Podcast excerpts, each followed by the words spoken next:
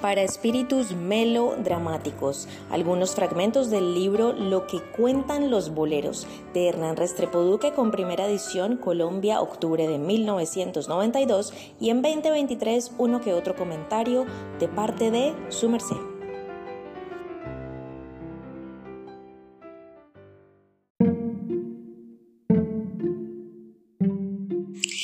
A propósito del bolero Miénteme, composición del mexicano Chamaco Domínguez. Olga Guillot.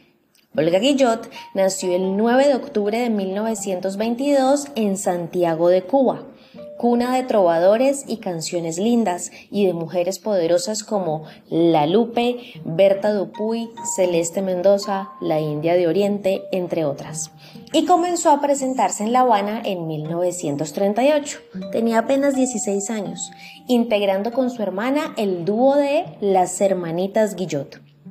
Hortensia Coalla, alta cantante del cancionero cubano, y el famoso tenor Mariano Meléndez fueron sus principales profesores, pero fue cuando hizo parte del famoso cuarteto de Isolina Carrillo, compositora de Dos Gardenias, en donde estaban también por ese entonces otro futuro monstruo del cancionero cubano, Celia Cruz, cuando se descubrieron sus facultades especialísimas que llamaron la atención del pianista del grupo Facundo Rivera que consiguió que la contrataran a nivel estelar en el año de 1945, a finales de la Segunda Guerra Mundial, en el Zombie Club.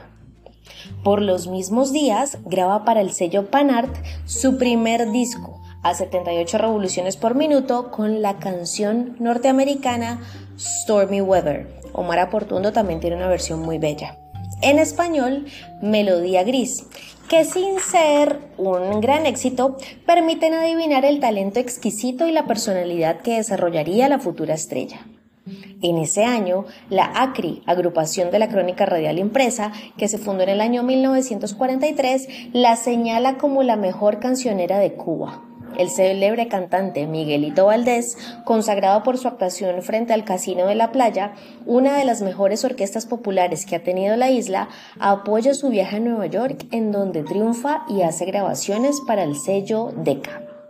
Y dos años más tarde, en 1948, René Cabel, tenido en ese momento como el número uno de los cancioneros, la lleva a México en donde filma su primera película, la Venus de Fuego, bajo la dirección de Jaime Salvador y comparte con Meche Barba una de las estrellas de moda.